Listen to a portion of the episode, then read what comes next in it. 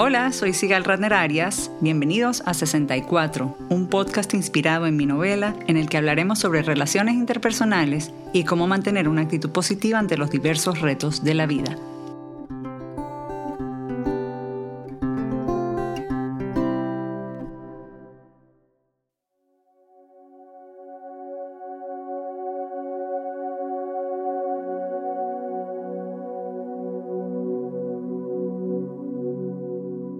64, una novela, se menciona que Ana practica yoga religiosamente los domingos. En la vida real, yo he hecho yoga esporádicamente a lo largo de mi vida, pero más activamente durante dos eventos importantes.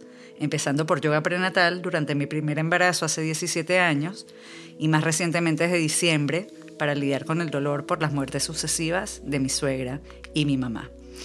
En este podcast vamos a hablar sobre el poder sanador de la yoga para el cuerpo y para el alma. Y para eso nos acompaña una de mis amigas más cercanas desde la adolescencia, la doctora Perla Mandelblum, oftalmóloga y yogi desde hace más de una década, que además recientemente se certificó como instructora.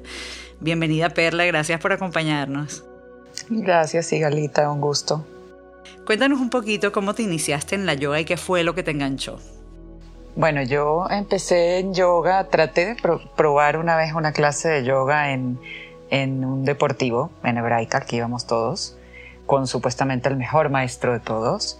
Y yo hice ballet desde niña, danza folclórica desde muy joven, muchos tipos de danzas en mi vida y me pareció una clase más de stretching. Y la verdad no me enganché. Después una amiga también, no, que otra clase, que muy buena, que fabulosa. Y dije, bueno, mi calentamiento de ballet, mucho mejor.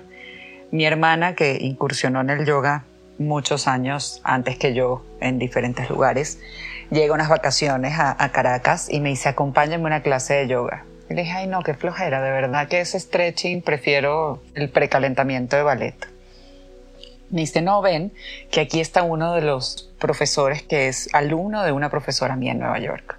Y me llevó a Yogashala, que es un centro que está en Caracas y era una clase realmente avanzada que podía abarcar todos los niveles. Yo, sin haber tomado clases antes de yoga formales como tal, de loca me meto en esa clase que era para todos los niveles. Y como soy muy flexible, el profesor pensó que yo ya había hecho yoga antes y me exigió bastante.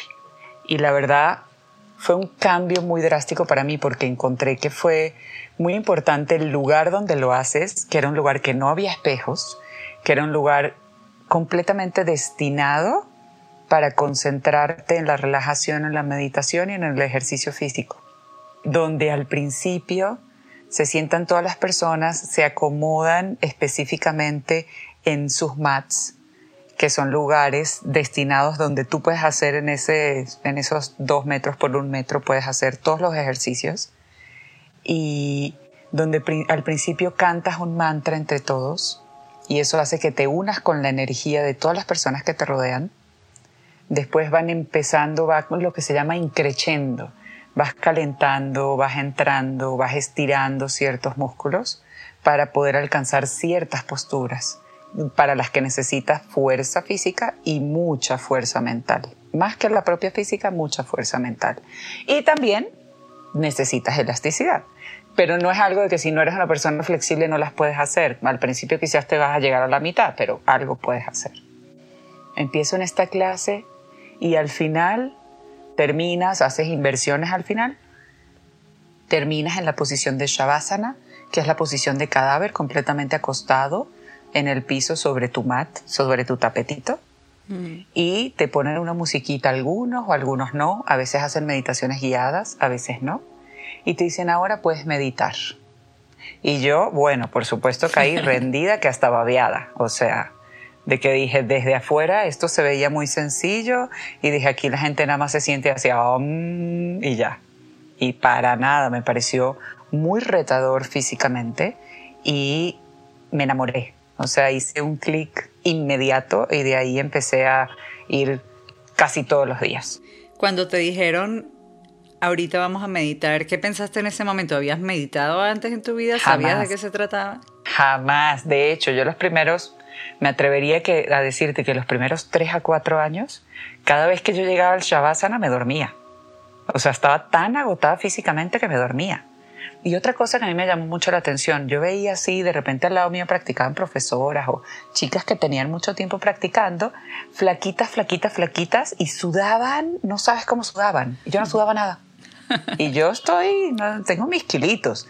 Y yo no sudaba, no sudaba absolutamente nada. Y yo decía, pero ¿por qué ustedes sudan y yo no sudo? O de repente habían algunas posturas, sobre todo las torsiones, que para mí, por mi forma física y por toda mi experiencia de danza previa, no me costaba nada. O sea, yo me tengo que agarrar el candado más candado que existe y no sudo, no sudo.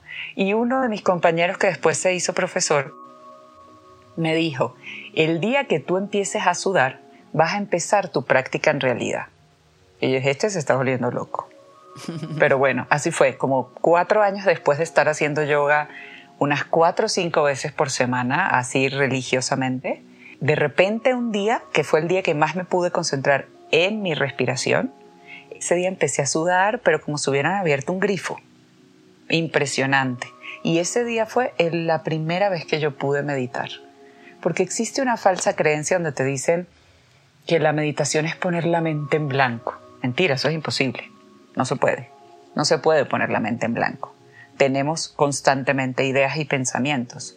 La meditación realmente es estar en paz con los pensamientos que llegan, darles la bienvenida, aceptarlos y dejarlos pasar. Eso es realmente la meditación. Y para mí, yo hasta el día de hoy, la única manera en que puedo meditar es a través del ejercicio físico, a través del yoga, porque no es cualquier ejercicio físico, sino a través de la concentración en la que, en la que estás haciendo una meditación activa, que es a través del yoga y las posturas, las asanas. Haces una meditación activa donde estás tan concentrado en el dedo, el, músculo, el brazo, la muñeca, la alineación, el codo, el hombro, el abdomen, la respiración, la pierna, la elasticidad, el doble de la rodilla, que no te vayas a lastimar, el tobillo, que todo estás tan concentrado en el ahora, que es lo más importante, en respirar y en que tu respiración vaya fluyendo y acompañando a cada uno de tus movimientos, que ese tipo de meditación activa es lo que realmente te permite calmar y aquietar tus pensamientos diarios, tus pensamientos cotidianos. Y cuando estás durante una hora, una hora y media, que es lo que dura una clase, haciendo esta meditación activa a través de tu cuerpo, una vez que puedes soltar el control de la respiración y el control de la contracción o relajación de los músculos de tu cuerpo, tu mente tiene la capacidad, o por lo menos la mía, de realmente poder meditar y llegar a esa paz, a esa relajación y a ese encuentro de estar ahorita y solo existe ahora este momento y este momento es para mí únicamente. Y cuando estás bien contigo, estás bien con el mundo. Así lo he sentido yo. La verdad que me ha ayudado muchísimo. Te cuento que al comienzo emocionalmente me ayudó a drenar, a drenar mucho. se me salían solas las lágrimas en medio de la clase. Y bueno, con cada clase también me fui sintiendo más conectada con mi cuerpo, más estirada, eh, más elástica. Siento que además me ha mejorado mucho la postura. Yo fui en busca tal vez de sanación del alma, pero inconscientemente me fui dando cuenta que también me mejoró mucho la postura, estaba mucho más consciente de mi postura en el día, cuando estaba sentada trabajando, y ciertamente también me ayudado muchísimo los dolores en la espalda baja, por ejemplo. Por cierto, Perla empezó en Caracas, pero ella vive en México y nos está hablando ahorita desde Ciudad de México. Sí, yo empiezo en Caracas en esta institución de Yoga Shala, donde se hace Power Flow Vinyasa Okay, ya después vamos a hablar un poquito sobre los tipos diferentes de yoga que existen, ¿no? Y las diferentes escuelas, donde es la misma base, pero se llega por, por diferentes maneras. Y bueno, tengo ya unos años en México y encontré un lugar maravilloso que se parece mucho a mi estilo, que se llama Yoga O2, que fue donde decido tomar mi certificación, que estuve persiguiendo tres años si no era por fecha se había llenado el cupo y después cuando me toca tomarla por una cuestión de, de, salud física, eh, los primeros dos módulos fueron muy difíciles, fueron muy retadores porque físicamente no podía este, hacer las posturas. Entonces alcanzar esa meditación y alcanzar los beneficios desde otro lugar donde me encuentro con un muro de frustración, porque mi cuerpo, yo siendo bailarina y siendo tan elástica toda mi vida, mi cuerpo no me estaba respondiendo físicamente. fue una, una, un detalle muy interesante porque me tocó ver desde afuera, no hacer la postura, sino ver desde afuera cómo una profesora dicta una, una clase, cómo va el ritmo, la elevación de su voz, el tono, el calor, cómo te va siguiendo todas las personas, cómo se va moviendo esa energía y se va construyendo esa energía en un salón de clase. Y cómo hay personas que lloran, hay personas que bostezan, hay personas que se paran y se van a, la postura del niño, que es la postura para descansar, cómo cada quien llega o del trabajo, o de la familia o del niño. Y es, es un momento en el que todas las personas se dedican una hora para sí mismas. Sí para desconectarse del resto del mundo. Completamente. ¿Por qué decidiste certificarte como instructora? Bueno, a lo largo de mi vida yo he, dado clases y es algo que me gusta mucho. He dado clases de, danza desde muy jovencita, di danza folclórica. Después tomé clases de, de danza árabe y también di clases de danza árabe. Termino la carrera de medicina y doy clases de, en preparatoria termino el posgrado de oftalmología y actualmente estoy dando clases en la Universidad de Anáhuac. Entonces siempre me gusta estar tomando cursos, siempre me gusta estarme preparando y siempre me gusta estar compartiendo lo que a mí me llena. Yo encontré un refugio muy importante en el yoga en un momento de mi vida donde donde necesitaba algo más que lo físico, donde necesitaba algo más que la medicina, donde necesitaba algo más que esta, esta parte terrenal que es lo que creemos muchas veces cuando no sabemos lo que es el yoga, que eso significa, de que dices, bueno, me voy a poner flaquita o se me va a poner el cuerpo bonito, porque los yogis tienen un cuerpo precioso, los, los músculos se alargan, las personas siempre están derechitas, siempre están con el abdomen planito, este, y hay de todo. Entonces me tocó una vez una persona que dice, ay, pero mi profesor de yoga es gordito. Sí, pero ¿qué tiene que ver? Puede ser el mejor maestro de yoga, pero es gordito el yoga, ¿qué, ¿qué, sucede con el yoga? El yoga es una filosofía de vida. Entonces, como filosofía de vida, cuando tú empiezas a tener un cuerpo sano y empiezas a este cuerpo sano exigirte tener una mente sana y tener pensamientos sanos, de una manera natural empiezas a requerir comida sana. Entonces es toda una cadena de, de, de, cosas que va sucediendo. Yo me acuerdo que las primeras veces que yo salía del yoga, yo quería comer pescado.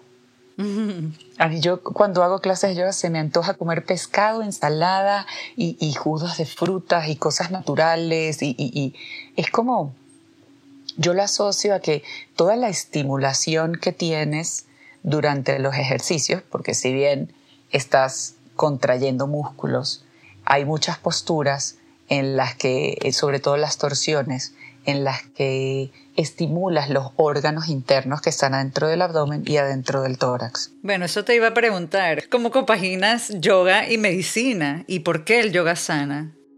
Bueno, desde mi punto de vista, con el conocimiento médico que tengo y, con la práctica de, de yoga como tal, lo que yo asumo que es lo que está sucediendo es el cuerpo humano es una maquinaria sumamente compleja todo está interrelacionado. Yo como oftalmóloga me dicen, bueno, pero llegan y, en, el interrogatorio yo suelo hacer un interrogatorio muy profundo, preguntar si toma pastillas, si tiene alergias, si ha tenido fracturas, si lo han operado, si tiene alguna enfermedad porque te dice, ¿usted tiene alguna enfermedad? No, yo no, no tengo nada. ¿Y toma alguna pastilla? Bueno, sí, tomo los sartán y tomo un diurético y tomo una pastillita para el azúcar, pero no, no tienen ninguna enfermedad, no son hipertensos ni son diabéticos. Entonces, tienes que, llegar y, buscar mucha de esa información, ¿no? Entonces, ¿por qué se pregunta tantas cosas en, en el interrogatorio? Porque necesitas encontrar qué es lo que está sucediendo en el cuerpo para ver qué es lo que tienes que tú ir a buscar a través de los ojos. Igual en el yoga. En el yoga a través del ejercicio físico, donde de repente en una postura como Marichasana C, ¿cuál es la postura en Marichasana C? Eso justo te iba a preguntar. Uno está sentado en el piso con las piernas extendidas y vas a acercar tu rodilla hacia el pecho y vas a agarrar tu pie y lo vas a colocar como si quisieras ponerlo en puntitas muy pegadito hacia tu otra pierna y con el tobillo vas a llevar tu cuerpo hacia adelante y con el tobillo vas a tocar tu abdomen. Eso se hace. Ok, ya va. Repite el nombre de la postura, porque el que no entendió esto sí. lo podemos buscar en Google. Sí, en Google te va a salir perfecto. Pero entonces se supone que de esta postura así toda rara, toda incómoda, este, la primera tú dices, ajá, ¿y cómo se supone que mi tobillo va a tocar mi abdomen? Y si toca mi abdomen, ¿cómo va a estimular mis músculos internos? Para un profesor de yogi que te lo dice, se le hace muy fácil.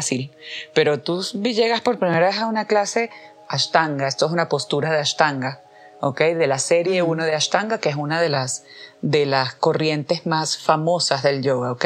Donde Ashta quiere decir ocho, Anga quiere decir miembros, y entonces tiene ocho, se divide como en ocho partes, y es toda una filosofía muy bonita pero son dos series muy precisas de los mismos, las mismas posturas en el mismo orden en un tiempo específico. Eso es Ashtanga. Entonces, esto es una clásica postura de Ashtanga, de las posturas de piso. ¿ok? Entonces, esta postura va a estimular los órganos internos para poder llegar al punto que, queremos llegar. Entonces, estoy ejercitándome físicamente, pero también estoy estimulando los órganos internos y todo este ejercicio va a generar una serie de química, de que se secreten este, ciertas sustancias y que se estimulen neurotransmisores y este estímulo de neurotransmisores va a ser responsable de que se estimulen ciertos este, metabolismos. Y todos estos metabolismos, como el metabolismo de la insulina, por ejemplo, el estímulo de este metabolismo de la insulina, que es el que está relacionado con el azúcar, estimula directamente el metabolismo de la serotonina. Y la serotonina es la, la sustancia responsable de nuestro humor. Entonces, cuando tenemos altos niveles de serotonina, estos altos niveles nos van a producir felicidad, que es una de las cosas que se experimentan, o por lo menos yo lo experimento cada vez que salgo de una clase de yoga. Yo salgo de una clase de yoga y salgo feliz. Y quiero que todo el mundo esté feliz como yo. Sí. Puedo llegar con un problema, puedo llegar enojada, puedo llegar triste, puedo llegar de la manera que llegue. Y si tengo una buena clase, con un buen cierre, que es esta postura de cadáver completamente acostado sobre, el, sobre el mat al final, ya me cambia la vida. Es como si todas las sustancias de tu cuerpo empezaran a burbujear y, y, tu estado de ánimo cambiara. Entonces es una manera de poderte sanar a ti mismo y de poder encontrar de una manera consciente, que eso es lo más importante del yoga, el estar el consciente en el presente qué no te gusta a ti o con qué sentimiento no estás pudiendo lidiar, que ese sentimiento está gritando en tu cuerpo, que te está enfermando. Entonces yo creo que esto es una de las maneras en las que el yoga te puede sanar, porque nosotros mismos nos provocamos nuestras propias enfermedades. Si bien hay viruses y hay bacterias y hay cosas que se contagian, es una realidad también es una realidad que en la manera o en la medida que nuestro sistema inmunológico, que es nuestro sistema de defensa ante estos, estos ataques externos, si, tenemos, si somos suficientemente felices y si somos personas que nos alimentamos correctamente y si somos personas que estamos en paz con nosotros mismos, nuestro sistema inmunológico, nuestro sistema de defensa ante estos agentes externos va a tener una mejor capacidad de contrarrestarlos va a estar en un equilibrio, que es lo que busca el yoga. El yoga busca un equilibrio. Perla, estabas hablándonos de un tipo de yoga en particular. ¿Podrías explicarnos en grosso modo un poquito de cada uno, mencionar cada uno y si le recomendarías algún tipo en especial para cierto tipo de personas? Porque tal vez hay gente que tiene alguna lesión o que es mayor de edad. Sí, a las personas que quieran bajar de peso y que la parte física sea algo importante, yo les recomendaría que hicieran vinyasa o cualquiera relacionada a vinyasa o Power Flow o Flow Vinyasa o Power Vinyasa o cualquiera que esté relacionada con el Vinyasa. Ese es el que yo estoy haciendo y a diferencia del que probé alguna vez que no era, que me sentía que no estaba haciendo nada y yo no estaba mentalmente ahí, la verdad es que no, no me atrapó aquella vez hace muchos años. Esta sí, siento que es un desafío físico y mental por el nivel de concentración que se requiere y por los constantes cambios en, en los movimientos. Claro, ese para mí es uno de, los más importantes y bueno, de hecho es el que yo practico, el que a mí me gusta. Fíjate que hace poco tuve una experiencia de entrar a, a una clase con Alex Cohen, que es una persona queridísima, un excelente maestro que disfruté muchísimo su clase y que si en algún momento tengo la oportunidad me encantaría tomar su training también de cómo dar, tengo entendido que él da Hatha Yoga la Hatha Yoga es más restaurativa, es más para las personas quizás que nunca han hecho yoga y que tengan cierta edad, donde no hacen tantos saludos al sol, que, que, es esto de subir las manos, bajo las manos, hago una lagartija, me voy hacia, hacia perro arriba y luego voy hacia perro abajo, vuelvo a, a, acercarme hacia el frente y subo. Todo eso que yo dije es un saludo al sol, que es lo que conocemos como vinyasa, ¿ok? Este, no tienes tantas veces esto, esta repetición que es algo muy desafiante para el cuerpo. Es una clase más pausada, es una clase más lenta, es una clase donde tienes de 5 a 10 respiraciones o hasta 15 para alcanzar una postura y permanecer en la postura y perfeccionar esa postura y, eso te da muchísimos beneficios. No es mi estilo, pero me pareció hermoso y sí me gustaría tener la capacidad de poder dar este tipo de clases donde para ciertas personas sería indicado una persona que tenga una lesión o sobre todo personas mayores o personas que van buscando quizás otro tipo de beneficio o que no tienen mucha elasticidad o que se quieren iniciar en la práctica de yoga también. Porque si de repente metes a alguien, no sé, en una Power Flow Vinyasa que nunca ha hecho este yoga, se puede asustar porque sí requiere mucha fuerza física y requiere flexibilidad. Entonces, podría ser un buen inicio, ¿no? Hay otro tipo también que se llama Iyengar, donde se enfocan mucho en la alineación de las posturas, en que la postura esté muy bien construida. Hay otra que se llama Kundalini, donde le ponen mucho énfasis al tipo de respiración, donde se cubren la cabeza. Hay muchas, en muchas religiones, en muchas costumbres, este, utilizan diferentes maneras de cubrirse la cabeza, porque uno de los chakras donde, donde tenemos o recibimos o, o liberamos mayor energía es el chakra de la cabeza. Entonces, por eso, para hacer este tipo de prácticas se cubren la cabeza para no perder energía por ahí donde lo que hablan es que va a despertar el prana, donde la importancia está dada en la columna vertebral, donde la alineación de la columna vertebral es lo principal y es el principal enfoque. También hay otro tipo de, otra línea de yoga muy, muy, muy conocida también, que es la Bikram.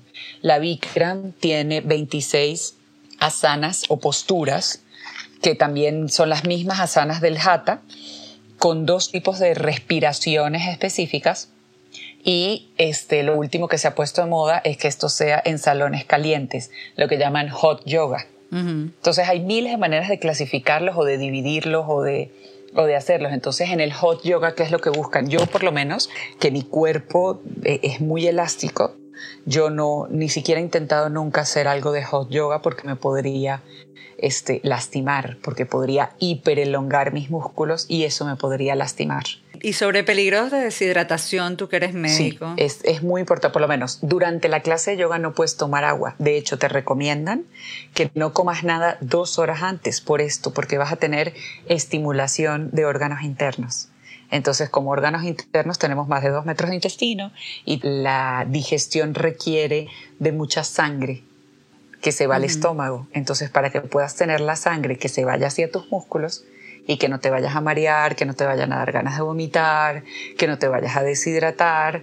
Si puedes tomar agua antes y después, no se recomienda que tomes eh, agua durante la clase de yoga porque también puedes tener inversiones, aunque sea un perro 2, que es con las cuatro extremidades las palmas de, de, las manos y las plantas de los pies en el piso, así como un triangulito, esa es la posición de, perro 2. Eso es una inversión. Y si acabas de tomar agua, pues te pueden dar ganas de vomitar, ¿no? Me refiero al hot yoga, que estás ahí sudando extremadamente. En ese sí, en ese tienes que estarte hidratando constantemente. O sea, ahí te piden que metas un litro de agua. No es el que yo practico, pero sí tengo varias amigas queridas que practican ese tipo el Ashtanga, que también lo mencioné, que son dos series específicas donde siempre haces exactamente la misma rutina, en el mismo orden.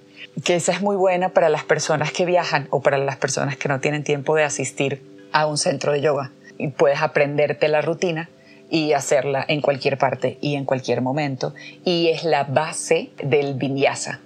Entonces, ¿qué es lo que hacemos en el tipo de Power Flow o de Vinyasa? Hacemos un saludo al sol y metemos una postura en la cual estamos 5 o máximo 10 respiraciones, no más. Y hacemos otro saludo al sol, entonces por eso el flow es que una postura tiene que ver con otra postura y que te va llevando como si fuera una danza.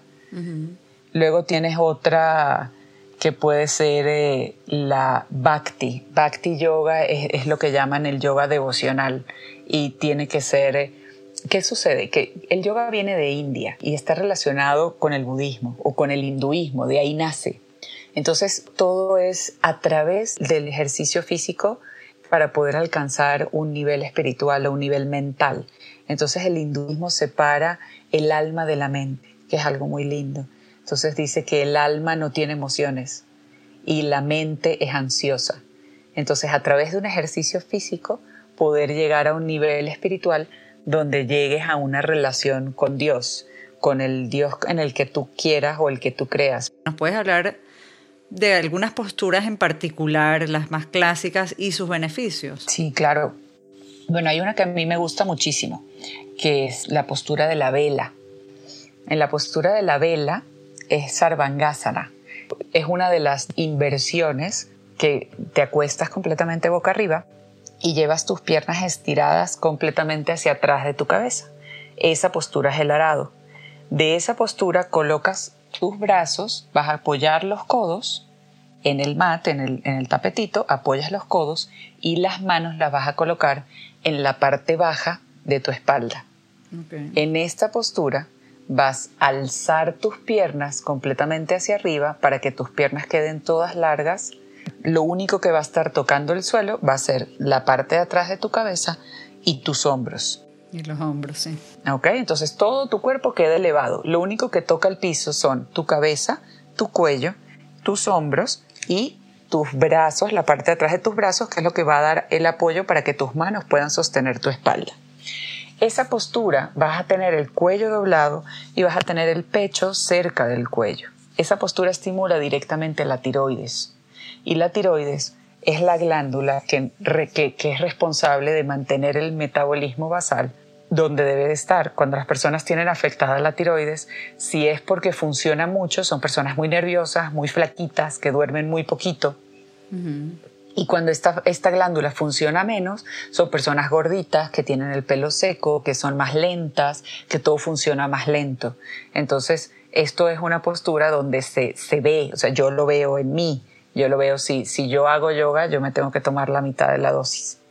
Y cuando no hago yoga, tengo que subirle. ¿Cuántas respiraciones tienes que hacer en esa postura para que te hagan efecto? ¿Cuántas veces por semana? Esta postura se recomienda bueno, en el primer instituto en el que yo me formé se hacía siempre, o sea, independientemente de cualquier inversión que hubieras hecho, era parte del cierre, porque es parte del cierre de la Ashtanga, que es la base del vinyasa.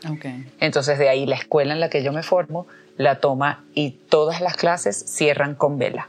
Entonces tienes algo que siempre va a estar estimulando tu sistema basal. El sistema basal es como el mínimo en un coche automático. Cuando está neutro, es como la velocidad mínima que no avanza, pero que lo mantiene con todos los sistemas andando. Eso quiere decir el, metabolismo basal, es, la misma representación. Este, eso es una de las, de las posturas. Otra de las posturas es el Shavasana, que es la postura de cierre, lo que quiere decir es el cadáver, postura de cadáver, que es la posición anatómica. Realmente es como la de Da Vinci, que es este hombre que está como en tres partes, donde estás acostado boca arriba, con los brazos estirados y las palmas hacia arriba, las piernas estiradas y los pies ligeramente abiertos. Eso es la postura del cadáver y esa es la postura de meditación. Entonces, te impresionarías cuando tienes que mantener esta postura durante unos si 10 minutos o si estás en una clase más avanzada, 15 minutos, de lo retador que es mantener esta postura sin que te rasques la nariz, sin que te muevas, sin que te acomodes, sin moverte. Entonces tú dices, bueno, pero ¿cuál es el reto de no moverte? No moverte es un reto, un reto muy grande. Este, otra de las posturas clásicas es el Shirsasana, que es la parada de cabeza. Shirsa es cabeza, asana es postura. Esa no me he atrevido todavía. Fíjate que esa es muy delicada si no tienes la fuerza en los hombros, que uno pensaría que tienes que tener la fuerza en el cuello, no, tienes que tener la fuerza en los hombros y hacerlo de manera que no te lastimes, eso es lo más importante. Y eso es, tienes que ir poquito a poco, se van construyendo. Lo bonito de esto es que todas las posturas se van construyendo porque necesitas todo tu cuerpo, necesitas fuerza en el abdomen, necesitas fuerza en los hombros y necesitas suficiente flexibilidad.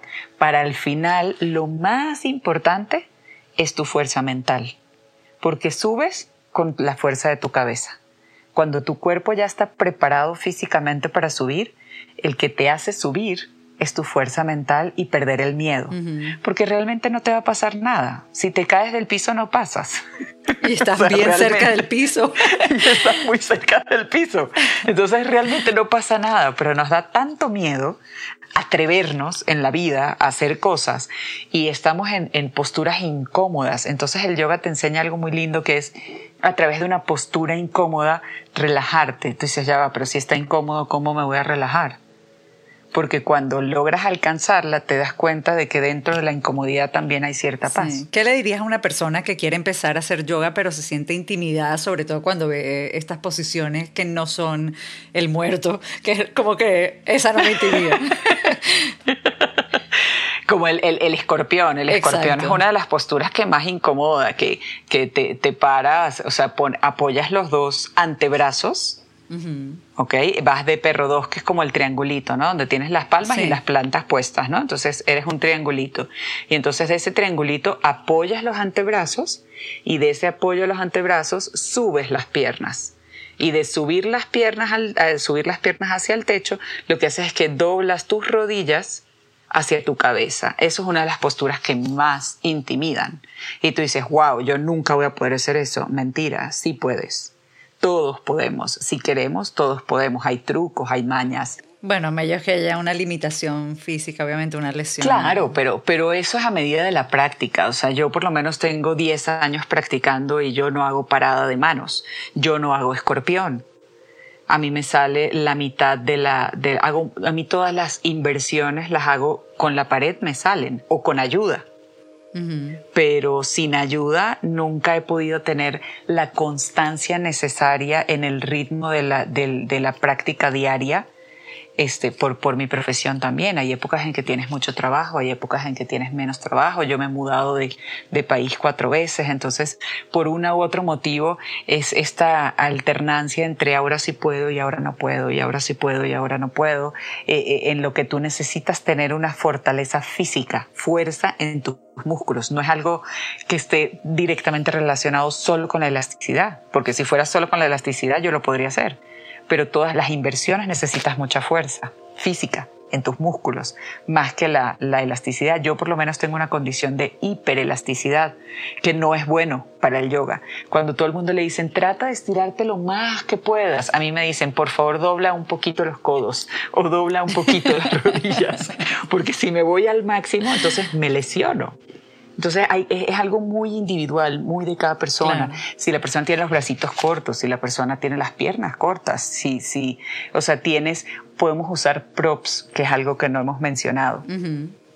Que los props son todas estas ayudas externas como los bloques, las cintas, las cuerdas, este, que nos ayudan a no lesionarnos. Siempre lo más importante va a ser no lesionarnos. Si tú quieres por lo menos llegar a Paschimottanasana, que es otra postura, estás sentado en el piso con las piernas estiradas hacia el frente y quieres doblar tu cuerpo, tu tronco sobre tus piernas. Entonces, bueno, para mí esa es realmente una postura muy fácil que no me genera mayor reto, este, pero para la mayoría de las personas esa es una postura completamente retadora, porque tratan de bajar y llegan, bueno, llegan, no sé. No, y aparte se les dobla toda la espalda, Exacto. la idea es llegar lo más derecho posible. 30 grados, o sea, bajo 30 grados y volteas al lado y tienes una persona como yo que, bueno, que bajo completita. Que te dicen, cuidado, no abras un hueco en el piso, Perla.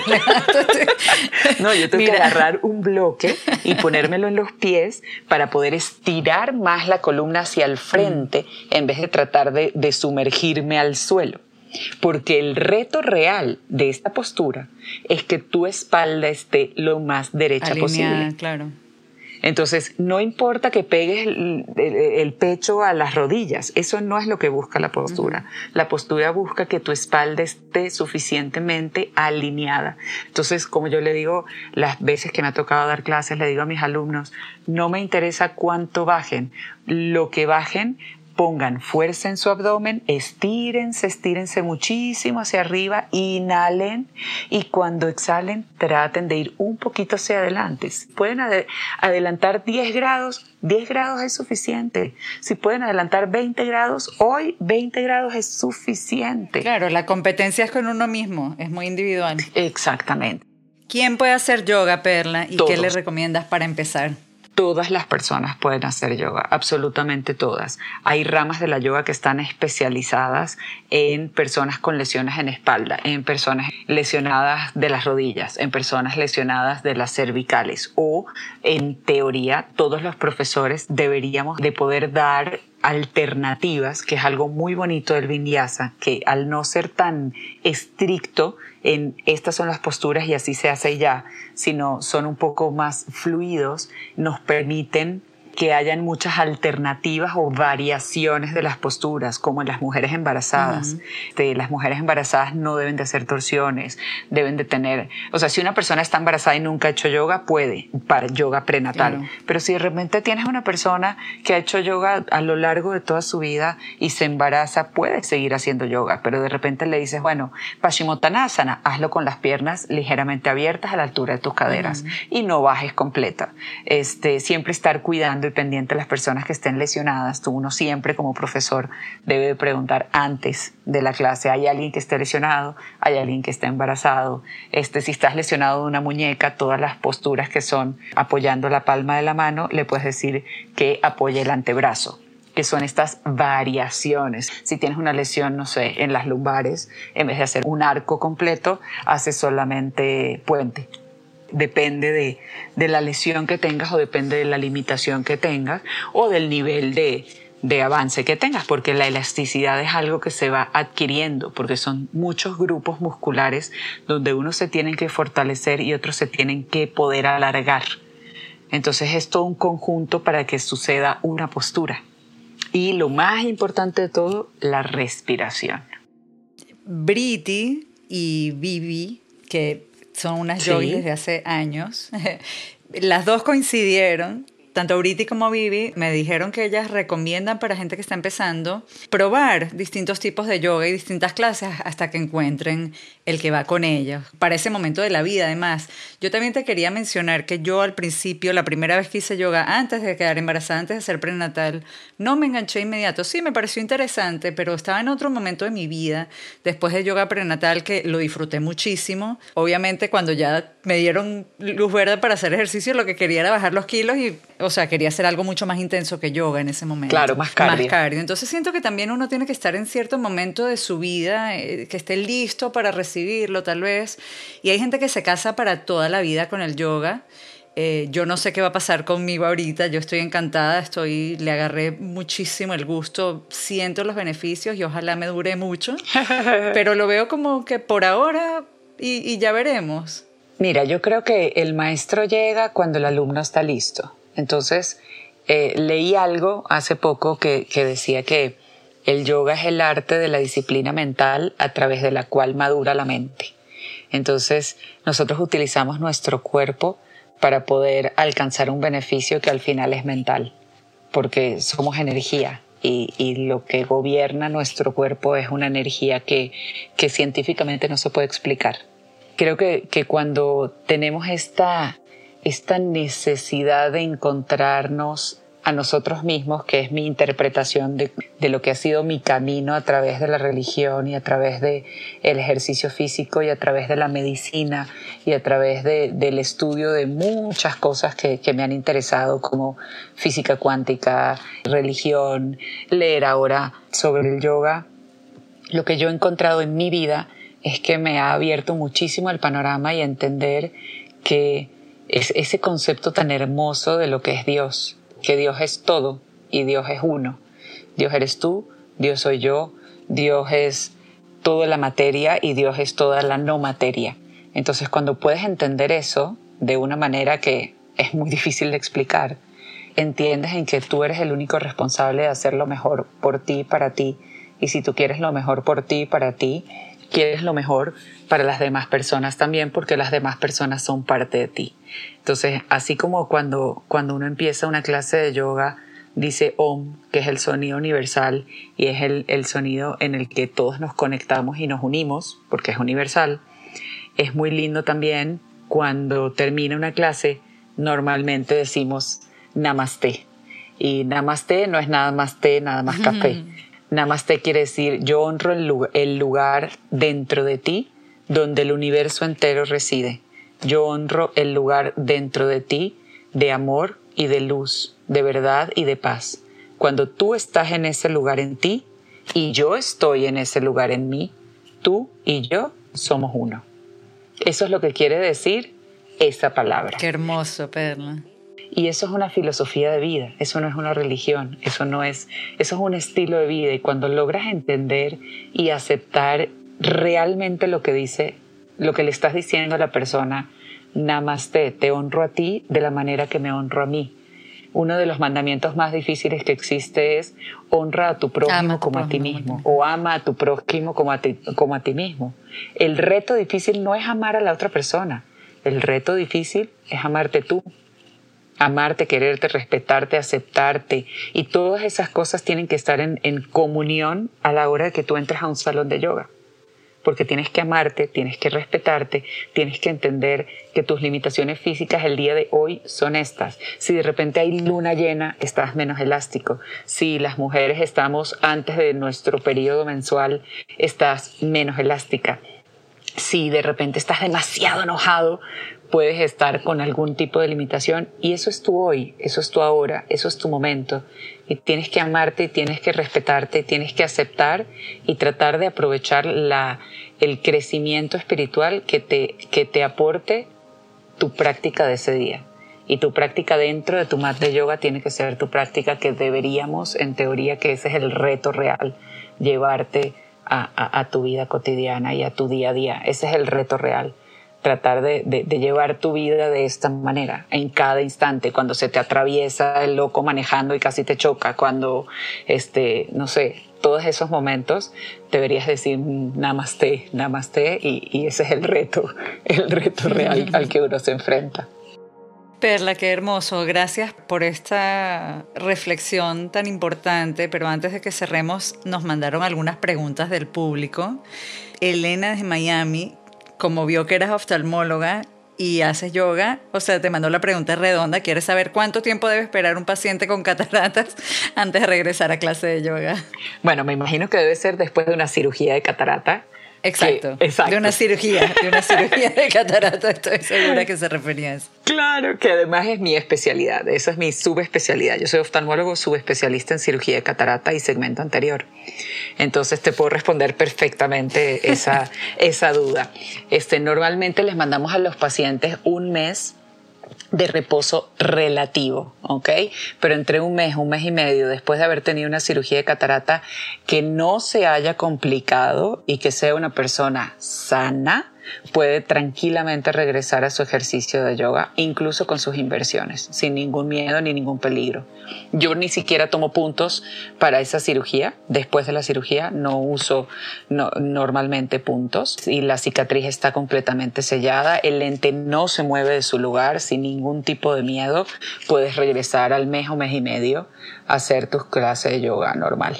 Excelente. Alejandra, que es tu hermana desde Nueva York. y la culpable de que yo haya entrado en este mundo yogi. Sí, está, está muy feliz de que te iba a entrevistar para esto. Y aparte de mandarte un gran beso, pregunta como médico de qué forma piensas que la yoga nos puede ayudar en el proceso del envejecimiento. Yo creo que, que es a través de toda esta estimulación de la, de, al final de la felicidad, ¿no? Yo creo que las personas felices no envejecen nunca.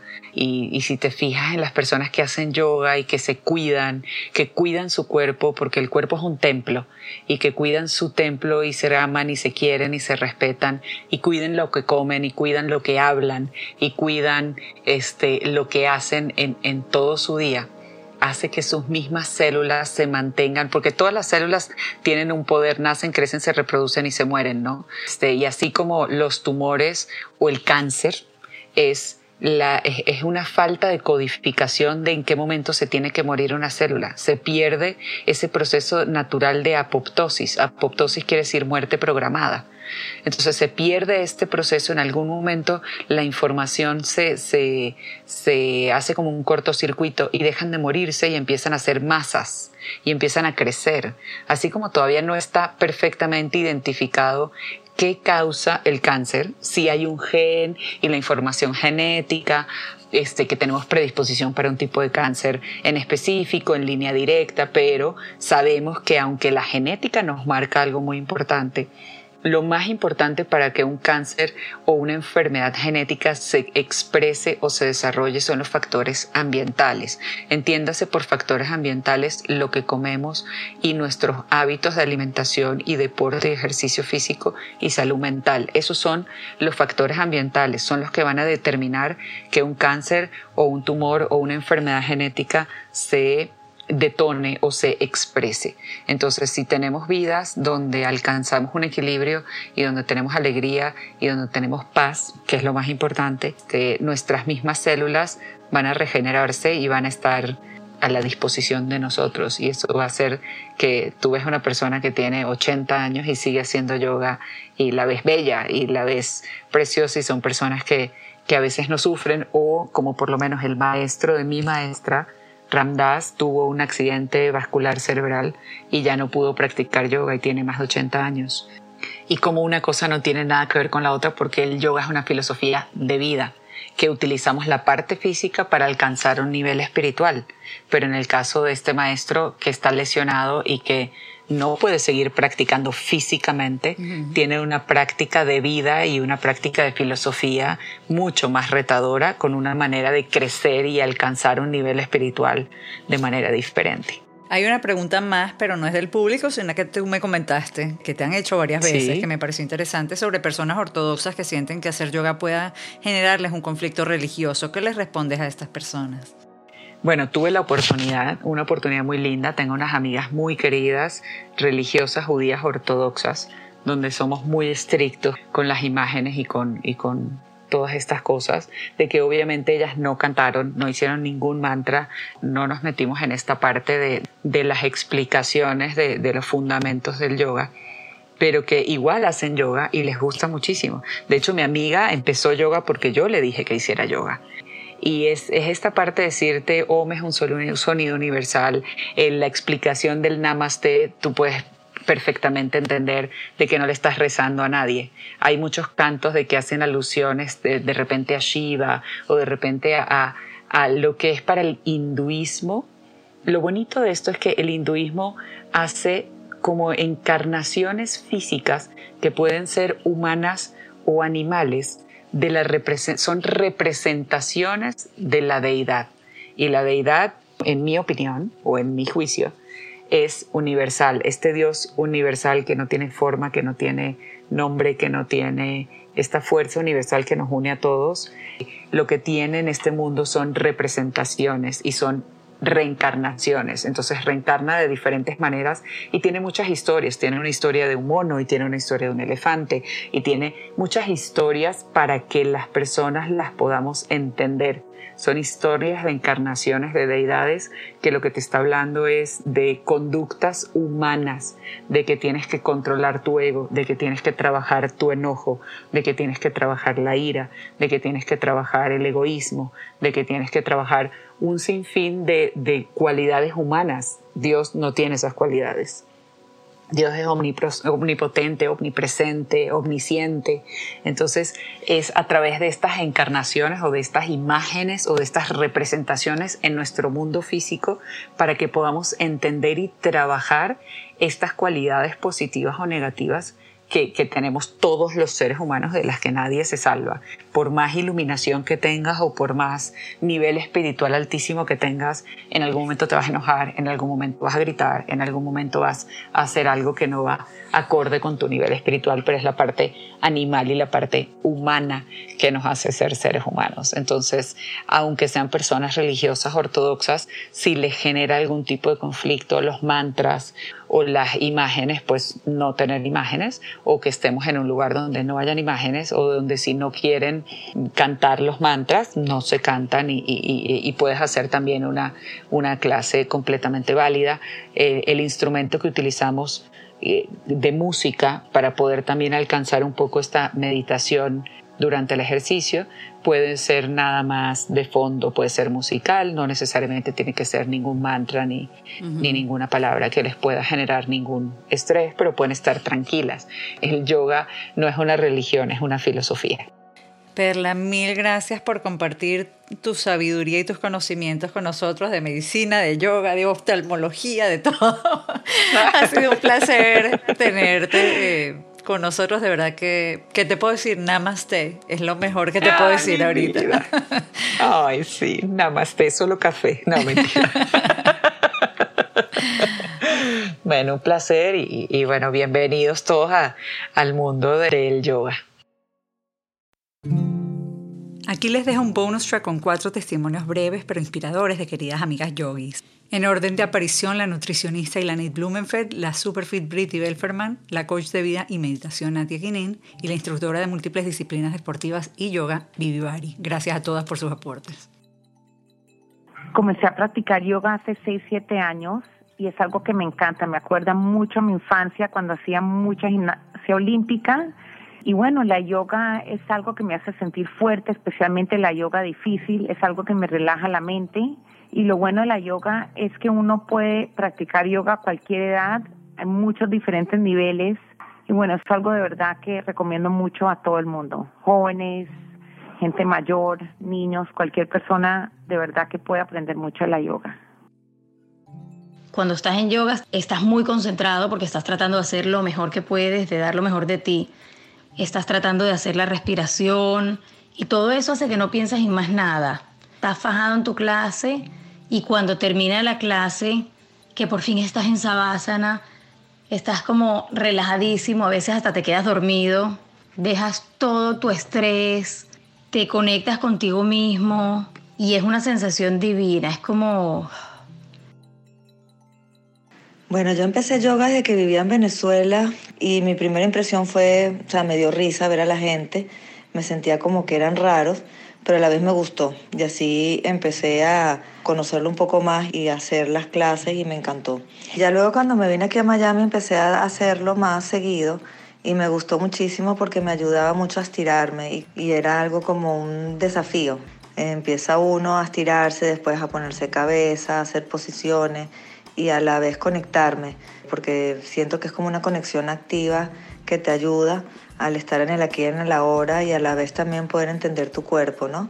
Siento que es una conexión conmigo, trato de aislarme de lo que está afuera y hoy en día lo practico en mi casa, en las mañanas, me levanto y lo hago y siento que me ayuda mucho para el día a día. Hoy en día cada vez que tengo la oportunidad intento invitar y animar a la gente a que intente el mundo del yoga. Yo siento que eso es algo que, es muy adaptable a lo que cualquier persona esté buscando en la vida, sea simplemente hacer un buen ejercicio o hacer un buen stretching o simplemente relajarse. Siento que es algo sumamente positivo y siento que es un aprendizaje eterno es un aprendizaje que te mantiene motivado, obviamente si consigues el estilo de yoga que te gusta y que te mueve, pero que te motiva a seguir aprendiendo y a seguir mejorando y a seguir consiguiendo la mejor versión de ti, que esa es la intención final del yoga, conseguir la mejor versión de tu persona.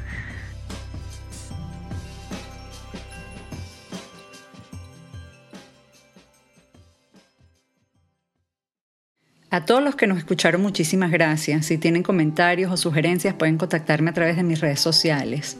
Estoy como Sigal Ratner en Twitter e Instagram y como Sigal Ratner-Arias en Facebook. También pueden visitar 64unanovela.com para saber más sobre mi libro y dónde pueden adquirirlo. Asegúrense de suscribirse gratis en iTunes o su plataforma preferida. Dejar un rating o review siempre ayuda a que otros nos conozcan. Este podcast fue producido por Isaac Arias. Hasta el próximo episodio.